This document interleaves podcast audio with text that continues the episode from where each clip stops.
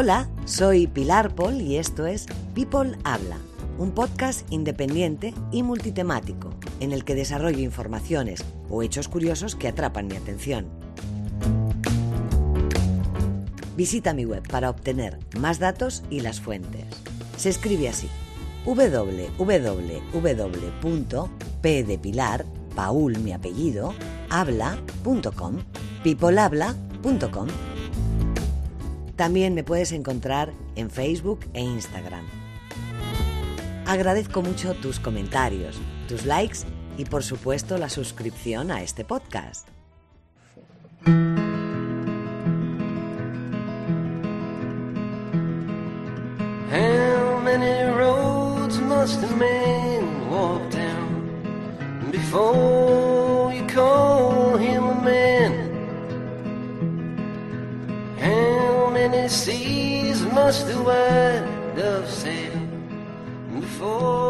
Carta por Navidad a Su Majestad Don Juan Carlos I.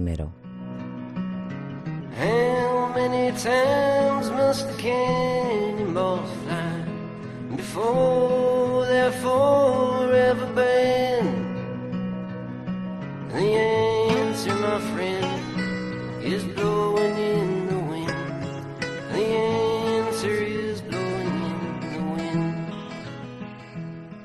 Señor, dos puntos. Disculpe el atrevimiento, pero me dirijo a usted en nombre propio y en el de mi madre, quien seguro estaría firmando conmigo esta carta de no estar ella muerta hace unos años. Pero conociendo sobradamente su carácter y su sentir, en su nombre también me dirijo. Verá usted, me mueve, nos mueve, la indignación y la tristeza. Verá por qué. Ayer, 6 de diciembre, día de la Constitución, me pellizcaba y no me lo creía. Me desperté con la noticia de que usted, Su Majestad el Rey Emérito, Juan Carlos I, había pedido a la Hacienda Pública una actualización fiscal de periodos atrasados por fondos supuestamente opacos. Y por supuesto, no declarados en su momento. Hasta aquí hemos llegado, pensé. No puede ser. Otro más.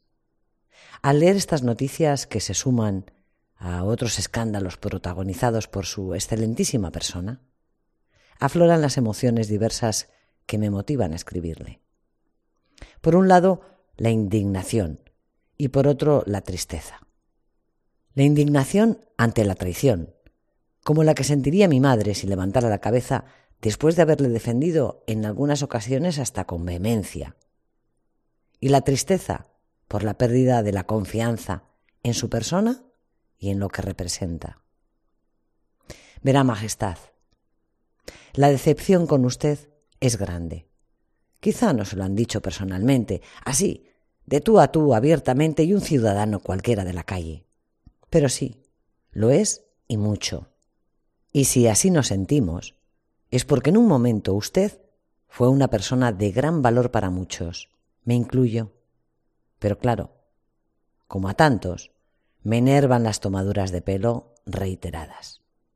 Y a pesar de eso, en mi fuero interno, he tratado de rescatar, incrédula de mí misma, ese recuerdo emocionante de lo que nos hizo sentir su magna figura durante la transición y concretamente en los días del intento de golpe de Estado en España. Le recuerdo a usted joven, pero seguro y contundente en esa madrugada del 23 de febrero del 81. Cuando salió en la televisión se nos quedó grabado para siempre, y muchos como mi madre le elevaron a la categoría casi de héroe. Allí le veíamos delante, firme y sereno, conjurando a los golpistas sin un ápice de duda en su voz y con absoluta determinación. Ese 23 de febrero del 81 quedó en nuestras memorias como un día en el que contuvimos la respiración por muchas horas, Majestad. Muchas y llenas de confusión en las que fue creciendo el miedo por lo que podríamos perder en caso de madurar ese golpe de mano. Recuerdo perfectamente cómo las viví y cómo se vivieron en mi casa. Por entonces, sabe usted, yo iba por la tarde a unos cursos monográficos de dibujo. Se daban en la Escuela de Artes, esa que está en la calle Marqués de Cubas, a poco más de cien metros del Congreso. Por poco, y no me pilla dentro, ¿sabe? Ese día salí antes. No recuerdo por qué, pero me fui caminando hacia Tocha. Se tardaba unos minutos más para llegar hasta mi parada. El conductor tenía la radio encendida. En el autobús alguien puso en alto otro transistor y gritó Hay disparos en el Congreso. Después de esa confusión inicial y del susto, se hizo un silencio, un silencio frío, lleno de miedo. ¿Qué decían que los locutores? ¿Disparos en el Congreso? ¿Disparos en el Congreso? ¿Pero de quiénes? Militares. Guardias civiles, al mando de un tal Tejero, uno que ya estuvo implicado en el caso Galaxia, ¿se acuerda? No lo podía creer. Algo me alertó, y a pesar de esa inocente juventud, lo único que hice fue tratar de llegar cuanto antes a la carrera a mi casa. Mi madre me recibió entre aliviada y angustiada, con esos enormes ojos azules abiertos como ventanas. Su blancura natural se confundía con la de la pared. Entre sus manos retorcía nerviosamente un pañuelo tratando de ponerme atropelladamente al corriente de lo que sucedía. No, no, papá no está, le tocaba hoy turno en el periódico. Ay, qué miedo, hija, qué miedo. Aquí se puede liar una muy gorda, me decía. Ese temor a bocajarro nos invadía a todos. Bien sabía ella de lo que hablaba. Esa noche España entera estuvo en vela. Nadie se separaba de las emisoras de radio. Los militares habían tomado la televisión y solo se emitía música militar. Las radios eran nuestros ojos dentro y fuera del hemiciclo. Usted tardaba en salir. Lo hizo a la una y cuarto aproximadamente. Le vimos allí en la pantalla, cuando ya todos nos preguntábamos qué pasaba, por qué no sabíamos nada aún. ¿Estaría usted también metido en el ajo? Solo sé que cuando finalizó su mensaje se pudo escuchar el suspiro entre nosotros. Claro, rotundo. Su salida era el inicio del final de esa pesadilla. No tuvimos dudas. Aquel día, con su aparición, se consagró ante nuestros ojos pasó a ser de verdad el rey de todos. A sus pies, Majestad. Al dirigirme a todos los españoles, con brevedad y concisión, en las circunstancias extraordinarias que en estos momentos estamos viviendo, pido a todos la mayor serenidad y confianza y les hago saber que he cursado los capitanes generales de las regiones militares zonas marítimas y regiones aéreas la orden siguiente.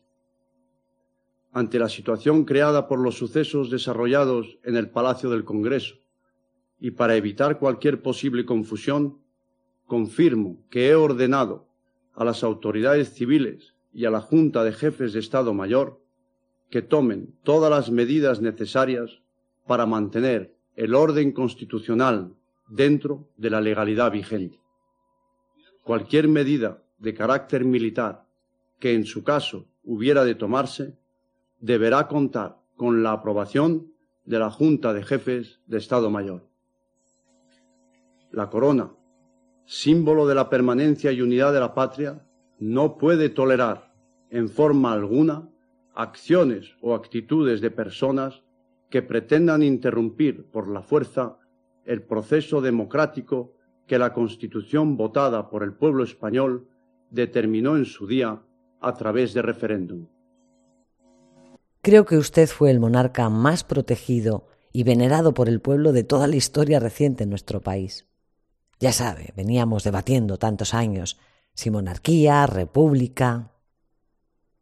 En ese momento todos fuimos leales a su figura.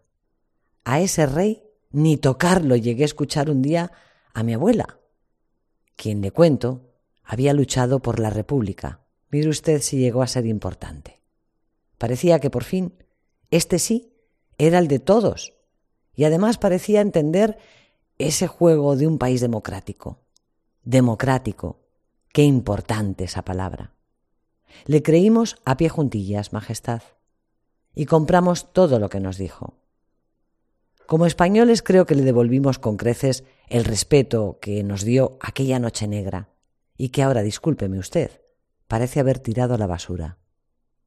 Por eso, al leer esta noticia, justo en el día de la conmemoración de aquella votación en la que nos defendimos con un sí rotundo a favor de nuestra Carta Magna, me deja incrédula. No creía de verdad que me volviera usted a sorprender con otra más. Ya lo ha estado haciendo por años, pero esto ya es un pasito más hacia el acantilado. Es como que no quiero ver y no quiero creer que aquel representante con el que orgullosamente creíamos contar nos hubiera traicionado por la cosa más pueril del mundo, unas perras.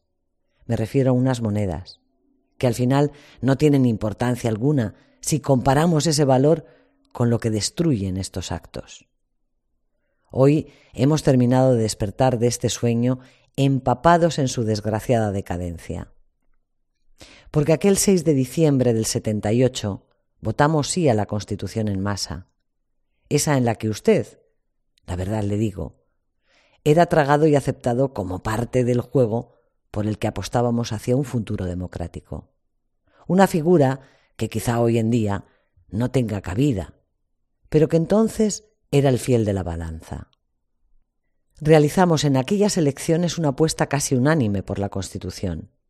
El 92% de los votantes dijeron sí, frente a un escaso 8,19 que dijo no.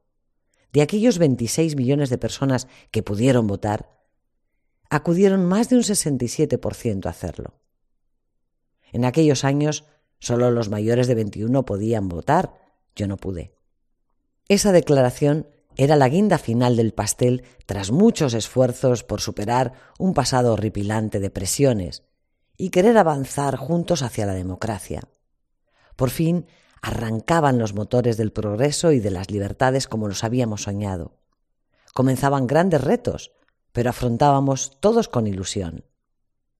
No teníamos de nada, pero a pesar de esos nubarrones en los momentos tan delicados, en los que aún íbamos de puntilla, supimos llenarnos de optimismo.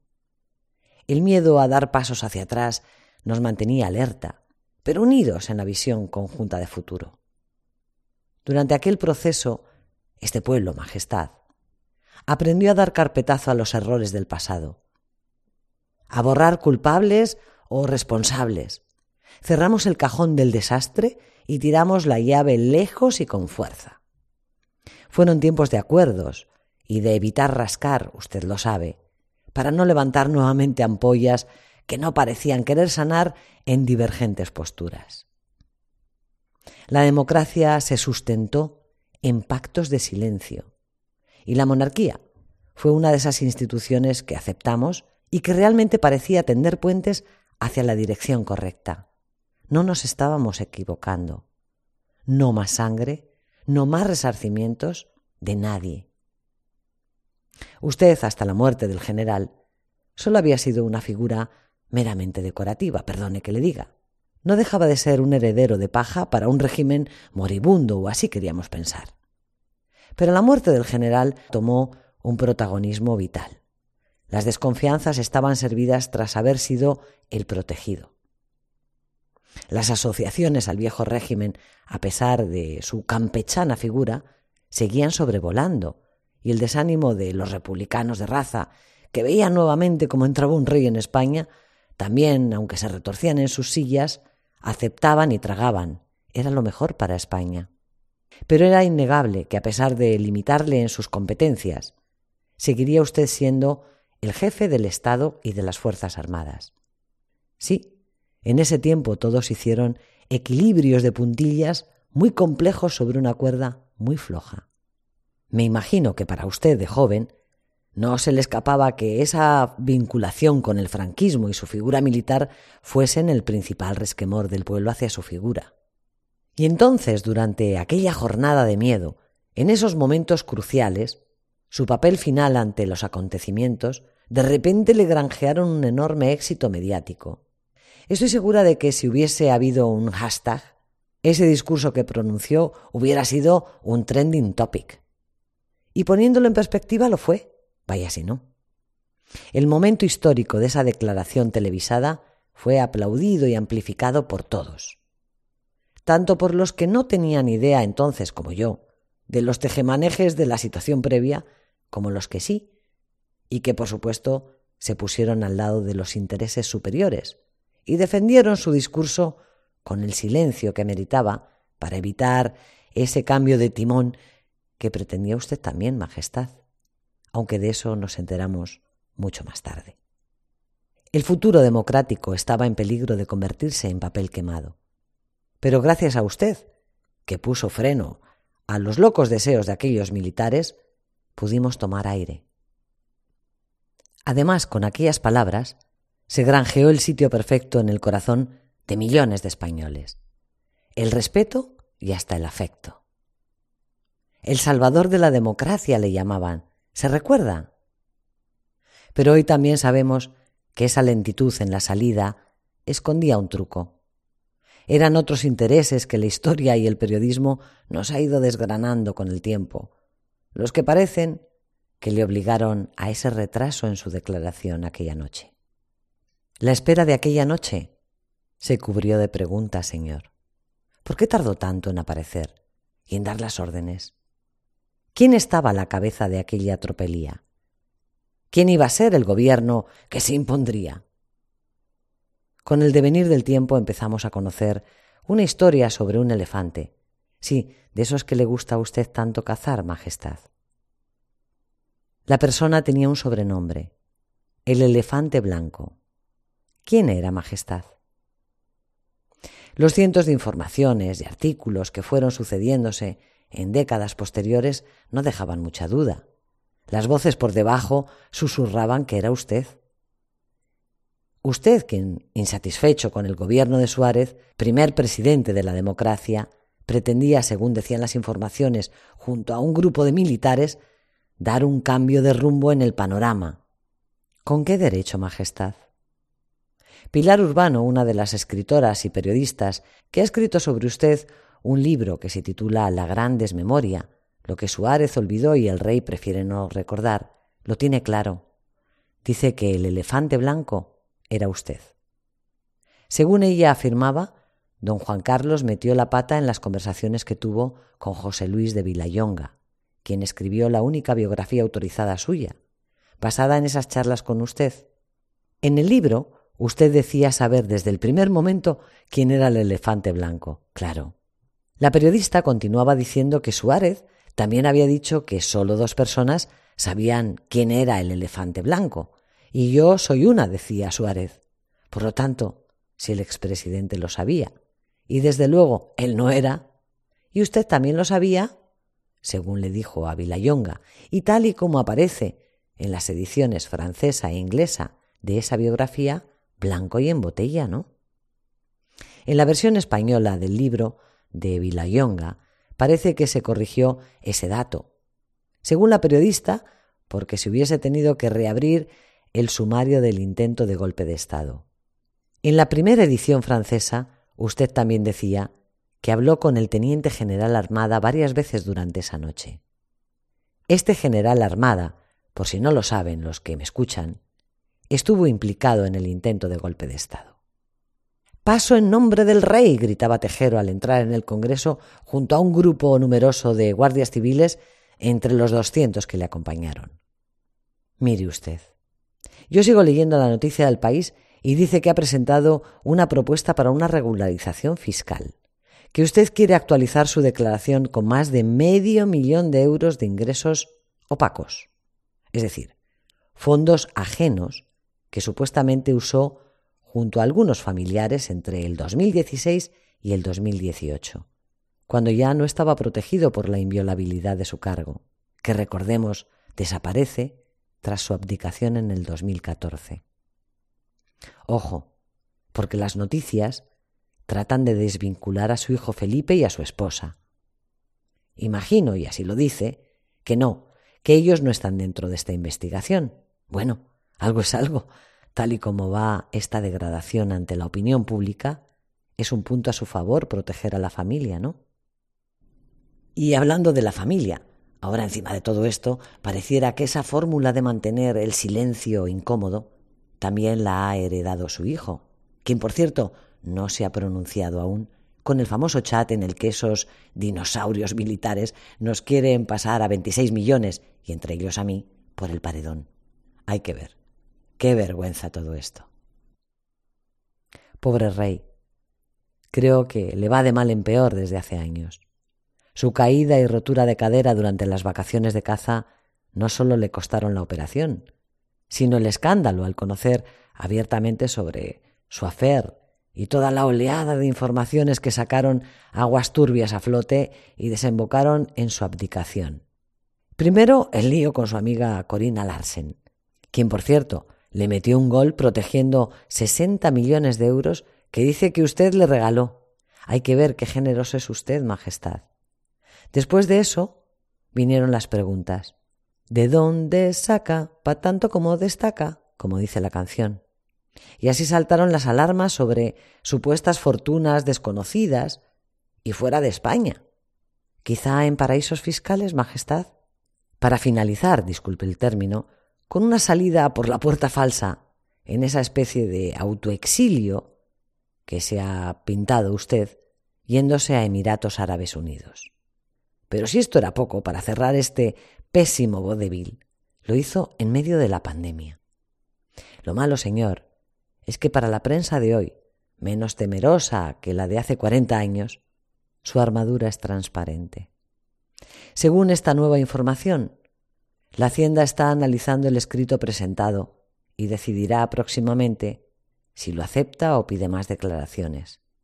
Tienen que saber el importe para depurar las multas y si hubiera delitos, que se pueda abrir una imputación por evasión fiscal. Madre mía. Para colmo hoy, ya día 7 de diciembre que estoy terminando esta nota, el asunto le puede perjudicar aún más en ese deseo de volver a casa por Navidad como el turrón. No. Si hasta me da lástima. Pobre. Lo bueno, Majestad, es que su declaración no está relacionada con bienes en el extranjero, sino con el consumo de tarjetas bancarias que al parecer un amigo suyo y empresario mexicano muy generoso, un tal Alain Sanginés Krause, le ha estado dando. ¿En calidad de qué, señor? ¿Como donación? ¿Sabía usted que hay que tributarlas? No están justificadas esas entradas, según la Hacienda. Por tanto, nuevamente se han disparado las sospechas sobre usted y también sobre su amigo, el empresario, a quien la Fiscalía ha dicho que investigará. Pero lo bueno, dice la nota, parece ser que a usted no le preocupan ni los dineros de los paraísos fiscales, donde seguramente no podrán averiguar mucho, pues tal y como dicen ustedes, no hay nada de cierto. Y por supuesto, nosotros nuevamente le creemos y que tampoco le preocupan el supuesto cobro de comisiones ilegales por las obras del AVE a la Meca, porque claro, fueron hechos ocurridos antes del 2014, cuando todavía gozaba usted de inviolabilidad. Y el proceso ni se abrirá. Y tampoco parece que le preocupen mucho los escándalos de la Larsen. Total, es una amante despechada. Ay, ay, ay, Majestad. ¿No cree usted que tantas travesuras han terminado por deteriorar gravemente su figura pública y erosionan de manera grave a la institución, a la que por otro lado siguen queriendo proteger, haciendo filas que alejen de la lupa a su hijo y a su nuera? Pero lo triste es que estas cosas ya las hemos vivido en la historia de España.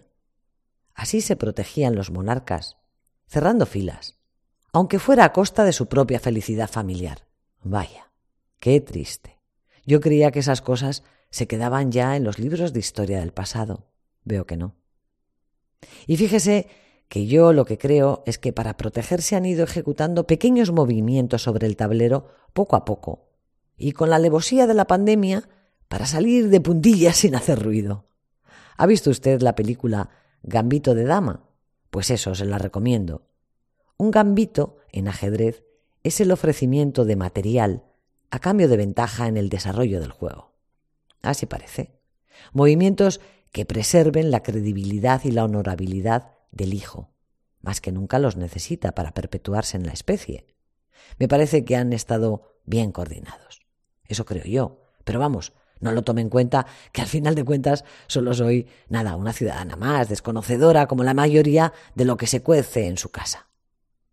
Pero sí, hemos visto varias cosas que nos amoscan, ¿sabe? En marzo pasado, su hijo Felipe VI dio un comunicado en el que rechazaba su herencia. Con ello, se aleja de los beneficios de empresas y fundaciones que hubiera podido tener usted la idea en algún momento que quisiera dejarle en herencia. Vamos, que no hay que ser Kasparov para entender. Recuerdo que una de esas fundaciones, Lucum, estaba bajo investigación de la Fiscalía. Además, en aquella misiva, le retiró su asignación del presupuesto del Estado. Vamos. El siguiente movimiento fue cuando Corinna Larsen ya se puso a despotricar lo más grande. Perdón, ahí creo que le invitaron a irse. Eso sí, nos trajo de cabeza. Se especuló de todo. Pero sí le salió bien. Ni una filtración hacia dónde se había ido. Tardamos dos semanas en saberlo. Pues le cuento que mientras ustedes hacían sus jugadas, los españoles no salíamos de nuestra sorpresa e incredulidad. Qué mal quedó, disculpe que le diga. Además, abrió la puerta a todo tipo de especulaciones. Y por supuesto, su salida por la puerta de servicio le hicieron ver cuando menos culpable, sin haber podido ni siquiera defenderse. Ay, Majestad, qué mal. Quizás se le olvidó que el César, además de serlo, debía parecerlo. Qué lejos quedaban aquellos años en los que muchos, orgullosamente, defendíamos nuestra moderna monarquía. Antítesis, creíamos, a esas rancias europeas ridículamente conservadoras y herméticas. Durante años nos regocijamos con sus llanas salidas del orden establecido. Nos divertía oírle sus risas y hasta sus palabrotas.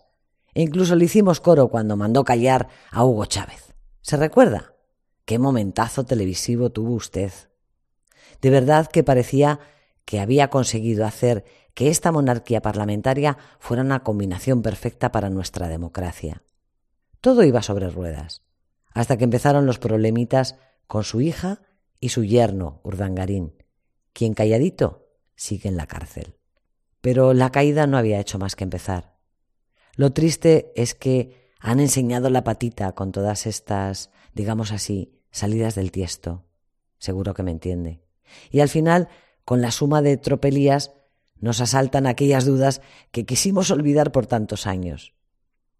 Y yo me pregunto, ¿estará España dispuesta a seguir asumiendo el coste a todos los niveles de una institución con figuras que literalmente están en tela de juicio? ¿En qué nos benefician ustedes? ¿No habremos superado ya nuestra pubertad democrática como para merecernos comer en la mesa de los mayores? Hay muestras de países demócratas que no han necesitado nunca una monarquía, vamos, que ni la han olido siquiera, y son tan felices o infelices en su trayectoria como otros. ¿Por qué asumir este desgastante protocolo innecesario? Qué tristeza verle así, Majestad. Usted, que fue una gloria de España, que llegó a tener tan alta reputación, y ver en lo que se está quedando, da pena. Un monarca al que respetábamos tanto, incluso protegíamos muchas veces de sí mismo.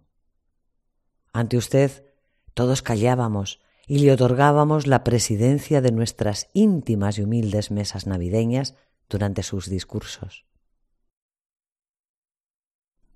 Qué pena, Majestad, porque ahora que le veo con delicado paso de anciano, tiene que ser duro saber que en los libros de historia, un día, por penoso y amargo que nos sepa, el punto final de su vida estará manchado por la codicia. Cuánto lo siento, Señor. De verdad, cuánto lo siento, pero no por usted, sino por nosotros. Atentamente, una españolita de a pie y su madre.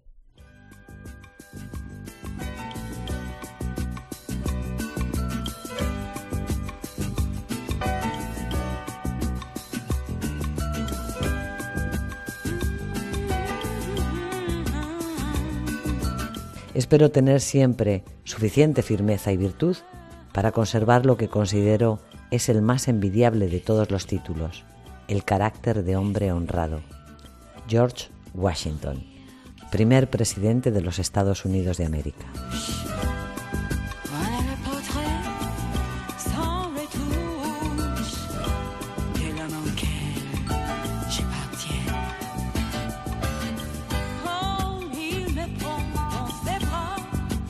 Bueno amigos, hasta aquí el episodio de hoy. Espero que os haya gustado. La próxima semana será el último de esta temporada. Nos vamos unos días de vacaciones, pero estaré preparando material para la quinta. Si no te has suscrito, hazlo para que te avise el sistema de cuando empiecen los nuevos episodios. Ya sabes que me puedes escribir a mi correo hablemos@pipolabla.com. También sígueme en las redes sociales, Instagram, Twitter y Facebook por el mismo nombre. Y por supuesto, deja un like en este episodio. Puedes hacer también tus comentarios aquí mismo. Yo te espero igualmente el próximo jueves, ya sabes, por aquí en People Habla.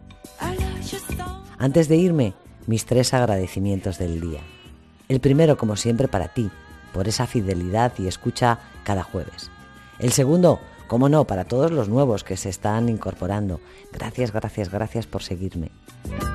Y el tercero, como siempre, para todos los equipos sanitarios que encima en Navidades se van a ver otra vez colapsados. Por favor, cuidaros y cuidemos así de los que nos cuidan.